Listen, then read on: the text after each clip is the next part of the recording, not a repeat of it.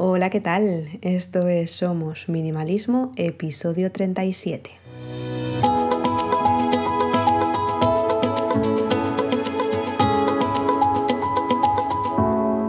Bienvenidos una semana más. Yo soy Sarai, quien está detrás de este podcast en el que hablamos de minimalismo y todos los cambios que puede traer a nuestro día a día para tener una vida con sentido, con propósito y centrándonos en lo verdaderamente importante.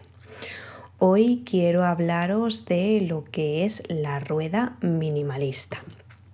Bien, eh, la rueda minimalista se divide principalmente en tres pasos, en tres estadios que los que estamos dentro del minimalismo hemos experimentado o estamos experimentando. Empezaríamos por el hecho de adquirir menos, ya sea por compra, por aceptar regalos, todo lo que sea, atraer cosas a nuestra vida, normalmente materiales, aunque también compromisos, sería el adquirir menos. Le seguiría el desear menos cosas y por último pasaríamos al estadio de requerir menos. Vamos a empezar por el paso 1, que es adquirir menos. Normalmente cuando comenzamos con el tema del minimalismo empezamos en esta parte porque lo que queremos es sacar cosas de nuestra vida. Por tanto es contraproducente si adquirimos más. O sea, son cosas que, que no se llevan bien, ¿no? Entonces empezamos con esa parte de coger, comprar, adquirir menos cosas.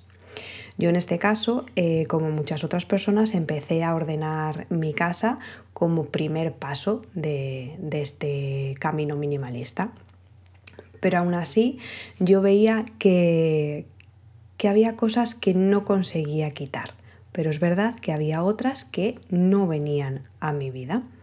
Entonces, eh, ordenando la mayor parte de mis pertenencias, me quedé principalmente con aquellas que me hacían bien, que me hacían sentir feliz, que me gustaban, cosas que eran mis favoritas. De todo lo que tenía en un principio, pues me quedé con mis favoritas. El resto de cosas en aquel entonces las doné las doné a una, a una familia que estaba escasa de recursos y la felicidad de, poder ayudar a alguien fue increíble.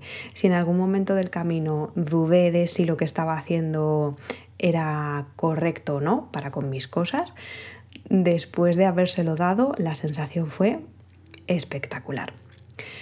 Después pasamos al estadio 2, al paso número 2, a la etapa número 2, vamos a decirlo así, que sería requerir menos cosas. Quizá fue eh, por la falta de tiempo entre trabajo, después poco tiempo más tarde que nació nuestro pequeño.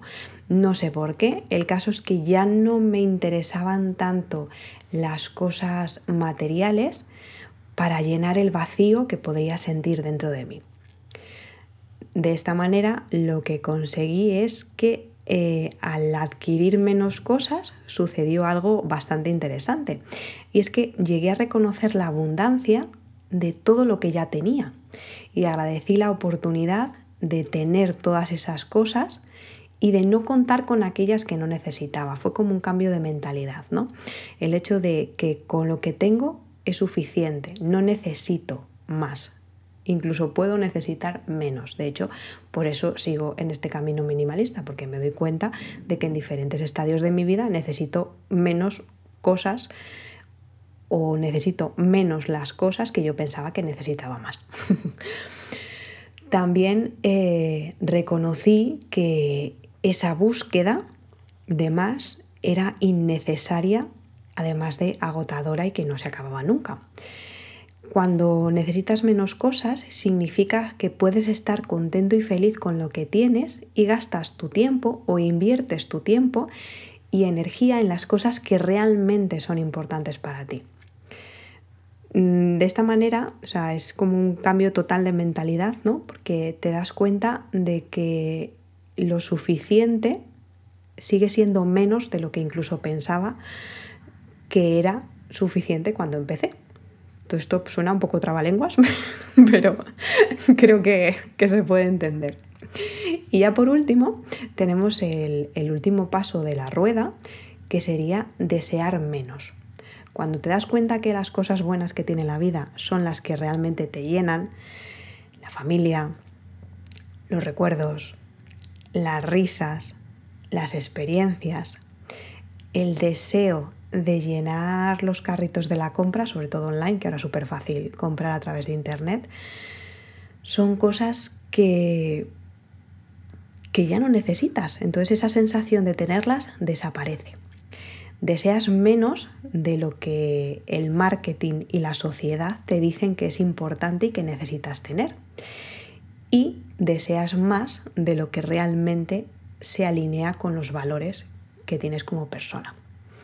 En este caso, estoy súper agradecida al minimalismo porque me ha enseñado que la felicidad no se encuentra eh, después de que te llegue el paquete y hayas abierto la caja viendo todas esas cosas que compraste. O incluso cuando vas a comprar por ahí, coges, yo que sé, una cajita, un peluche, un adorno para la casa, lo que sea. Sino que la felicidad ya la tengo en las cosas que me rodean.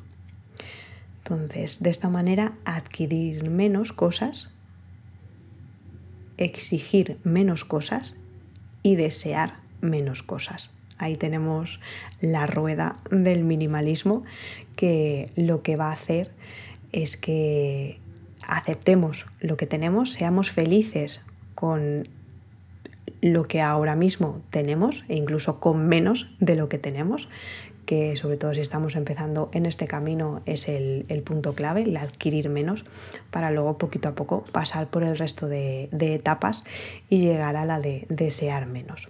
Que aquí digo, soy la primera persona humana y, hay veces que deseo cosas, pero es verdad que me planteo ciertos puntos, ciertas preguntas que me invitan a la reflexión, a evitar las compras compulsivas y a eh, espaciar en el tiempo esas compras, que de esto si queréis os puedo hablar en otra ocasión.